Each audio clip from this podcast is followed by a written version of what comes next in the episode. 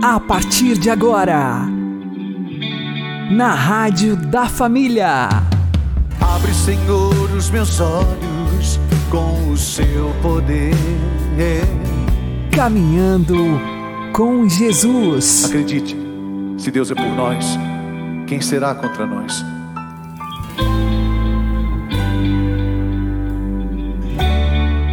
A paz esteja com você, meu querido irmão e minha querida irmã.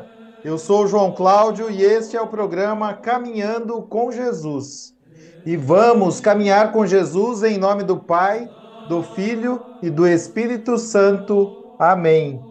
Inspirai, ó Senhor, as nossas ações e ajudai-nos a realizá-las, para que em vós comece e para vós termine tudo aquilo que fizermos. Por Cristo Senhor nosso. Amém. Santíssima Virgem Maria, Mãe de Deus, rogai por nós. Castíssimo São José, patrono da Igreja, rogai por nós. Jesus quer estar em nós através da Eucaristia. Porém, o pecado o expulsa. Vamos aprender com o Padre Léo. Nós ainda vamos lançar aqui, quem sabe com o Dunga, que já tem um PHN, nós vamos lançar aqui o pecado zero. O aborto zero. Drogas zero. Vamos esperar o Padre Zeca voltar, ele vem junto e começa. E Deus é 10! O amor tem que ser 10. A verdadeira alegria tem que ser 10. Nós vamos fazer uma matemática de 10 a 0. Vai ser zero para o engadido, zero para a miséria, zero para a prostituição, zero para a dependência química. É possível, mas para que isso aconteça, você tem que se conscientizar que, ao receber Jesus na sua língua, ele se derrete. E um minuto depois, é a ciência que diz os 20, os 94 mil quilômetros de extensão que tem a corrente sanguínea no nosso corpo em um minuto. Gente, o dia que eu li esse negócio, eu fiquei tão impressionado. Eu fui fazer a minha adoração, fiquei ajoelhado lá na minha capelinha. Mas eu tinha tanta alegria, eu pulava de alegria porque eu não entendia como é que esse absurdo foi possível e não entendia por quê. Porque eu li que o corpo humano se esticasse as suas veias artérias, dá uma distância de 94 mil quilômetros de extensão. Sabe o que é isso? Significaria cinco viagens, ida e volta a Portugal, mais ou menos. 94 mil quilômetros. Não existe nenhum aparelho humano, nem virtual, nem no computador, que consiga realizar essa velocidade. Porque isso daria 5 milhões 640 mil quilômetros por hora. Eu não entendi isso. Para quê? Aí, o sacrário da minha capela é igualzinho à minha cruz símbolo da minha congregação, Padres do Coração de Jesus e da comunidade Betânia. Só que lá no nosso sacrário, essa parte vazada tem um coração muito semelhante àquele vermelho, e as chamas do fogo que sai é aonde vai a lâmpada. Sacrário pequenininho, formado do coração. Fiquei olhando ali. Bem, essa é a bomba. A bomba que joga esse sangue. E eu fiquei impressionado, mas por quê? Por que, que precisava ser com essa velocidade? E Jesus disse ao meu coração: Isso, Léo, foi mais um daqueles carinhos do Pai. Para que, quando o meu corpo entrasse na sua boca, no máximo em um minuto, não contivesse nenhuma parte do seu corpo que não tivesse presença da minha salvação e libertação eucarística. E eu fiquei tão feliz. Gente, graças a Deus, desde aquele dia, cada vez que eu comungo, eu chego a sentir fisicamente. Confesso a vocês, chego a sentir fisicamente Jesus passeando dentro do meu corpo e curando as minhas enfermidades. Por isso eu digo a você: você tem uma enfermidade grave, você tem câncer, você tem AIDS, tuberculose, uma, uma enfermidade nos seus músculos. Meu Deus do céu, receba Jesus. Em um minuto ele está passando lá. E a gente já notou que se tem uma área machucada, junta mais sangue. Logo, tem mais Jesus concentrado ali. Jesus concentrado para quê? Jesus está fazendo uma batalha espiritual dentro de você. Jesus está de dentro para fora, tentando expulsar. Mas aí o que, que acontece, meu irmão? Você nem bem sai da Eucaristia. Já começa a se conformar com o mundo. E já começa a empurrar Jesus. E Jesus é muito delicado. Jesus não compra briga.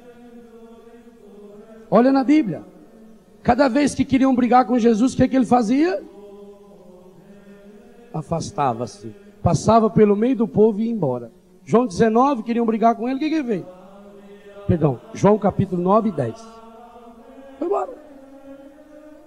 Foi lá para o outro país, lá na Transjordânia. Por isso que quando Marta e Maria mandam avisar que Lázaro está morto, está lá no outro país.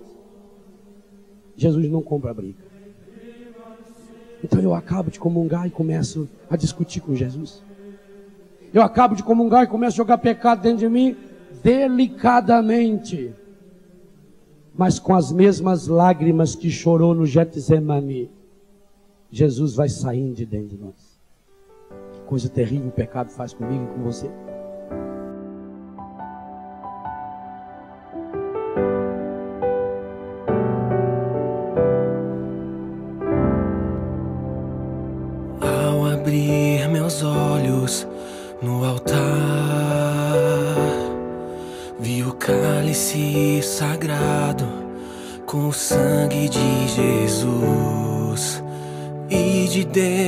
Desse mesmo cálice subia majestosa Eucaristia. Em tua presença eu me sinto mendigo sentado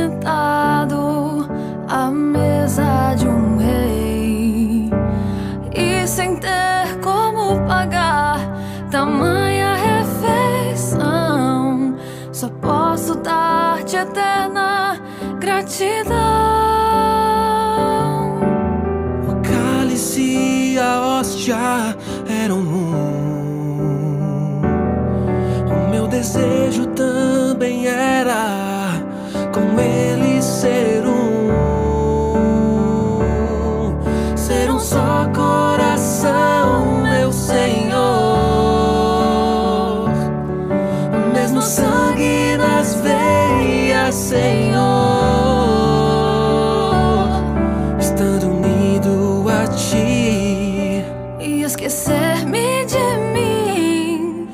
conceder que eu fique eternamente assim.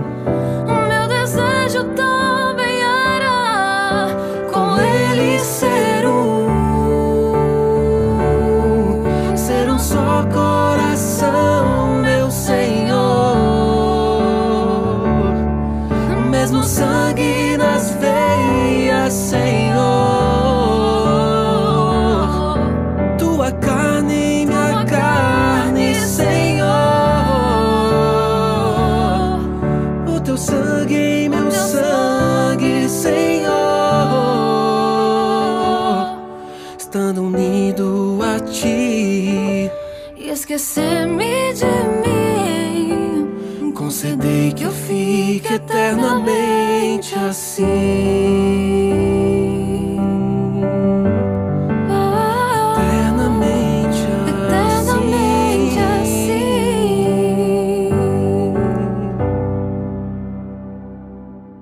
Caminhando com Jesus e o Evangelho do Dia.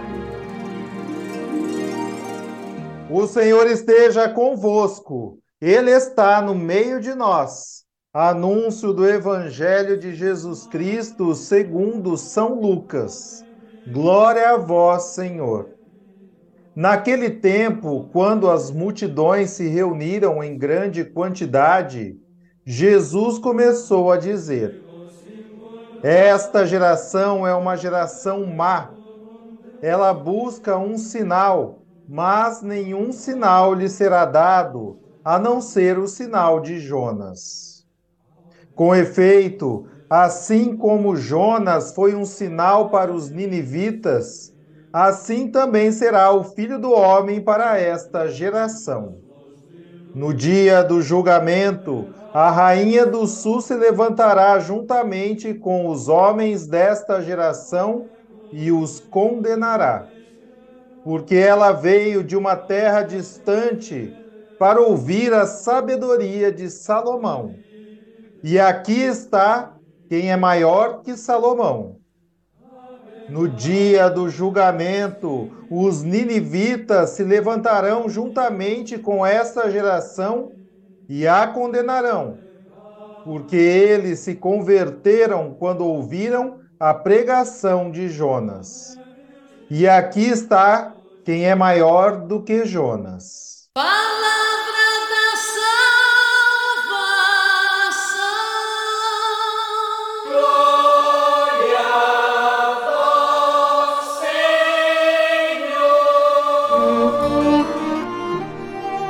Agora, a homilia diária com o Padre Paulo Ricardo.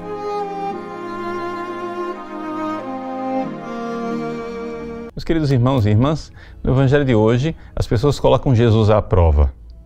É interessante como Jesus é provado pelos extremos. Uma hora eles querem eh, dizer que ele está lá representando Satanás, Beuzebu, e jogando ele, precipitando no fogo do inferno. Agora eles querem pedir de Jesus um sinal, um milagre, para que mostre realmente quem ele é. Aqui, então, nós nos deparamos com a preguiça de crer. Deixa eu explicar isso para você. Veja, é claro que Deus faz sinais, Deus faz milagres. E os milagres são importantes. No início da pregação da igreja, por exemplo, eram fundamentais para que as pessoas, enxergando o Cristo, os milagres que os apóstolos faziam, por exemplo, pudessem realmente prestar atenção na doutrina, na palavra e nos mistérios que estavam sendo pregados. No entanto, os milagres ainda não são capazes de nos dar a fé. Eles são aquilo que a igreja chama de preâmbula fidei, ou seja, são o pórtico de entrada da fé. A pessoa que começa a olhar para Jesus por causa dos milagres, ela ainda não crê verdadeiramente. Ela começa a se perguntar se aquele homem, se aquela mensagem não é digna de fé. Mas a fé verdadeiramente, ela se sustenta de outra forma. Ela se sustenta no fato de que eu encontrei a verdade naquela pessoa e pela autoridade dela. Sim, aqui que está a fé. Pela autoridade de Jesus, que é o Deus que revela, eu então creio e creio verdadeiramente. Mas nós temos preguiça de crer. Nós temos preguiça de nos jogar, de nos colocar nos braços do Cristo e de confiar nele. Então, aqui nós vemos que a Quaresma pode ser para nós um itinerário de purificação da nossa fé. Ou seja, você crê em Cristo. Mas por que é que você crê? Quais são as razões pelas quais você crê? E aí, pode ser que você encontre é, que você começou a crer porque viu um milagre, ou começou a crer porque eh, leu a vida de um santo e aquilo parecia muito convincente, começou a crer pela sublimidade da doutrina de Cristo, começou a crer, às vezes por razões até mesmo eh, fúteis e, e infantis. No entanto, com o passar do tempo, você precisa purificar esta fé. Você precisa, como diz a carta aos Romanos, crescer e ir de fé em fé, porque o justo vive pela fé. Mas essa fé precisa ser purificada. Então, os milagres são importantes, sim. Os sinais externos são importantes, sim. Mas com o passar do tempo, a nossa fé é provada. Sim, provada. Mas não necessariamente por Satanás. Nossa fé muitas vezes é provada pelo próprio Deus, porque Deus quer que nós realmente creiamos, mas creiamos por amor a Ele que se revela. E não pelas é, outras razões que são como que muletas, como que adereços que a gente vai construindo ao redor daquilo que é o núcleo da fé. Por que é que eu creio então? O Concílio Vaticano I nos recorda. Nós devemos a Deus a obediência da fé, porque Deus não se engana e não engana ninguém. Deus não se engana, portanto, aquilo que ele apresenta como verdade é verdade. E ele não engana ninguém. Quer dizer o seguinte, ele não quer nos trapacear e, portanto, não está contando uma lorota para nós. Então, se Deus não se engana e não engana ninguém ao revelar, ao Deus que se revela, nós devemos a obediência da fé. Mas este ato de obediência precisa ser ajudado pela graça. Ou seja, é Deus quem nos sustenta no ato de fé. Então, qual é a solução? A solução é você, na sua vida de oração, todos os dias pedir a Deus a fé. Sim, comece todos os dias na sua oração pedindo a Deus, Senhor, eu quero crer, eu quero crer mais. E assim você vai crescendo de fé em fé e a sua fé vai aumentando. Porque aí, de fato, você poderá alcançar a verdadeira santidade naquilo que nos diz a Sagrada Escritura. O justo vive pela fé. Deus abençoe você. Em nome do Pai, do Filho e do Espírito Santo. Amém.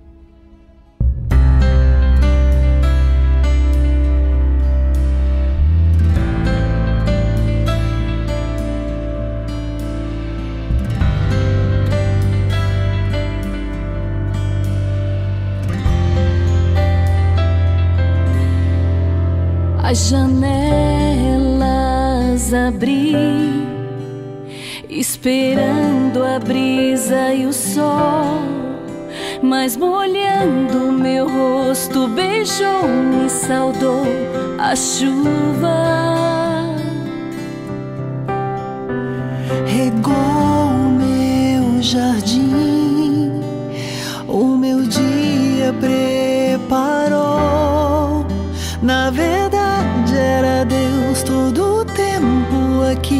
me cuidando, me dando coragem para levantar e ir além, sabedoria para a vida iluminar, confiança para descobrir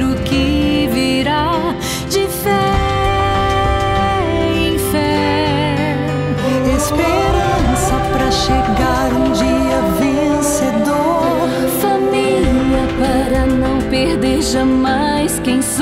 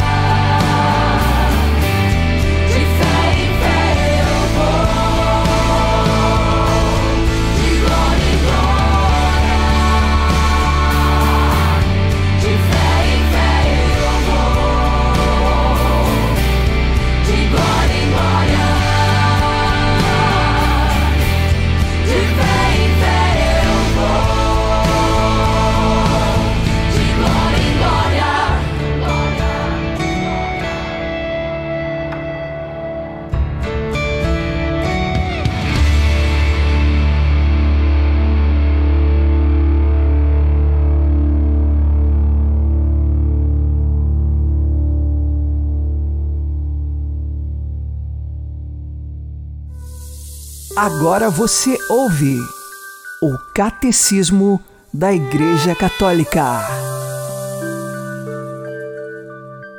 A liturgia, obra da Santíssima Trindade. O Espírito Santo e a Igreja na liturgia. Parágrafos 1104 e 1105. A liturgia cristã não se limita a recordar os acontecimentos que nos salvaram. Atualiza-os, torna-os presentes. O mistério pascal de Cristo celebra-se, não se repete. As celebrações é que se repetem. Mas em cada uma delas sobrevém a efusão do Espírito Santo que atualiza o único mistério. A epíclise, invocação sobre, é a intercessão mediante a qual o sacerdote suplica ao Pai e envia o Espírito Santificador para que as oferendas se tornem o corpo e o sangue de Cristo e para que, recebendo-as, os fiéis se tornem eles próprios uma oferenda viva para Deus.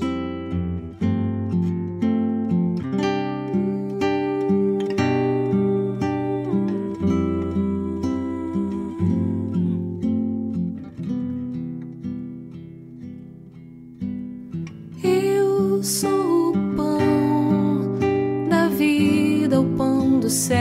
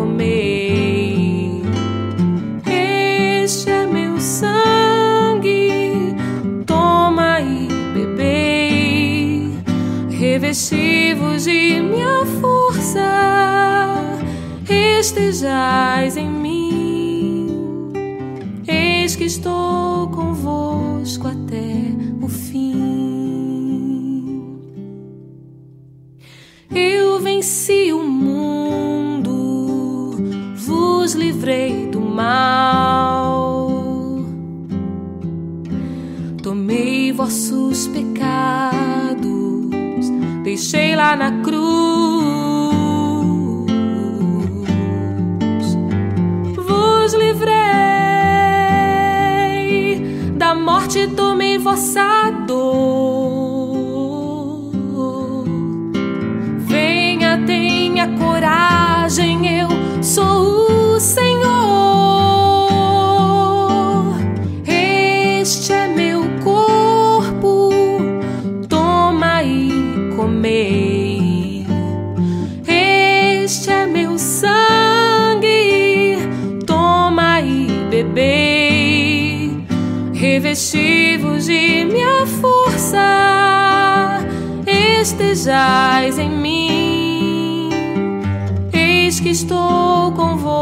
convosco até o fim. Este é meu corpo, toma e comei. Este é meu sangue, toma e bebei. Revesti-vos de minha força, estejais em mim. Eis que estou convosco até o fim.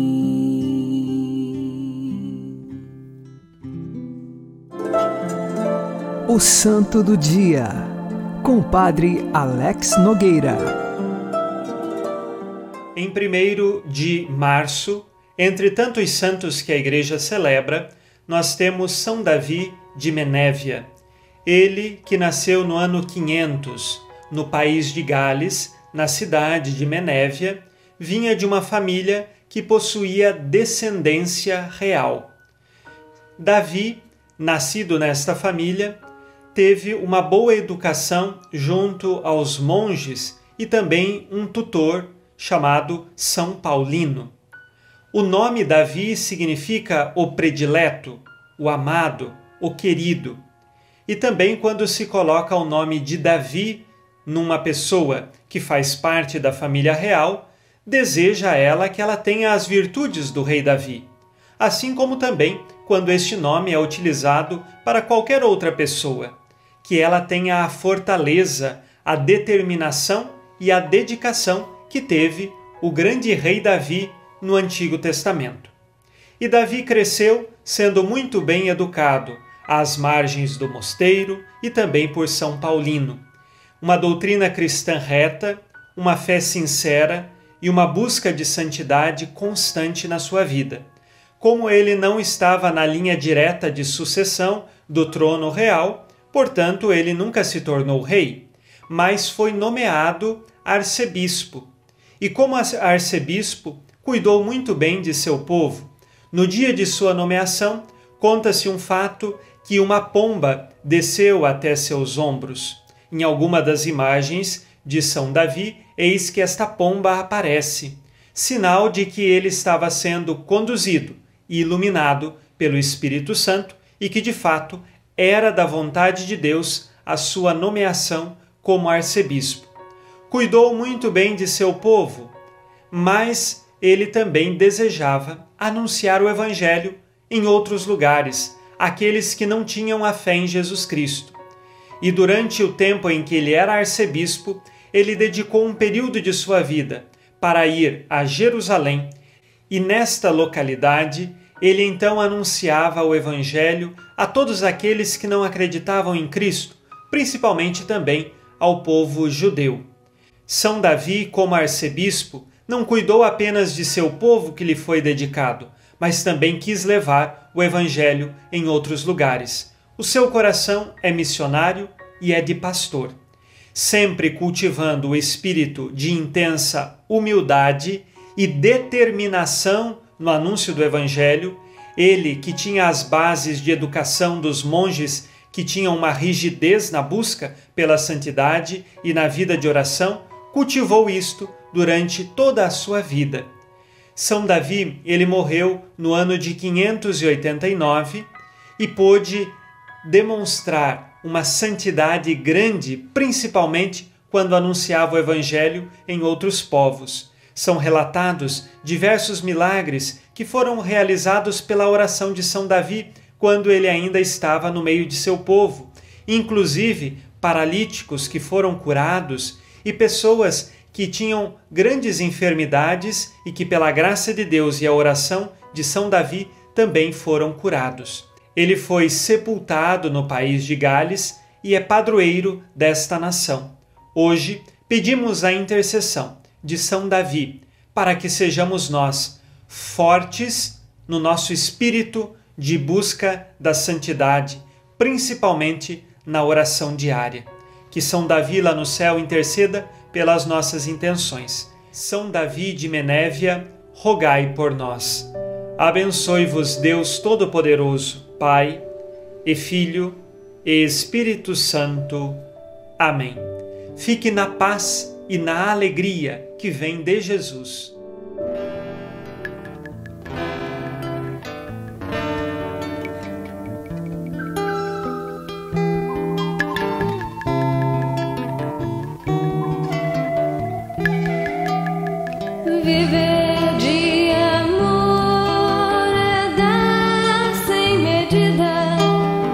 Sem na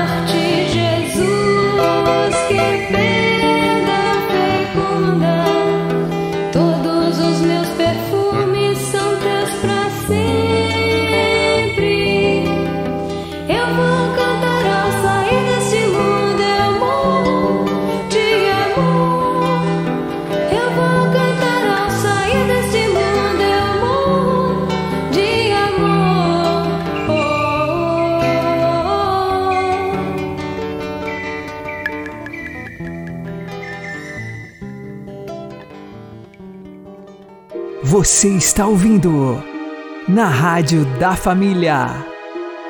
Caminhando com Jesus. Coloquemo-nos aos cuidados da Santíssima Virgem Maria, assim como fez Santa Teresinha de Lisieux. A Santíssima Virgem deu-me a perceber que foi ela realmente quem sorria para mim e quem me curara. Compreendi que velava por mim e que eu era sua filha, e por isso já não lhe podia dar outro nome a não ser o de mamãe, que me parecia mais afetuoso do que o de mãe. Com que fervor não lhe supliquei me tomasse para sempre em sua guarda e logo fizesse do meu sonho uma realidade, aconchegando-me à sombra de seu manto virginal. Santa Teresinha do Menino Jesus e da Sagrada Face, rogai por nós. Santíssima Virgem Maria, Mãe de Deus e nossa mãe, rogai por nós.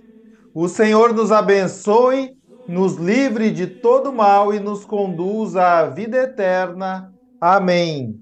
E que Maria e José nos conduzam pelas mãos para que continuemos caminhando com Jesus.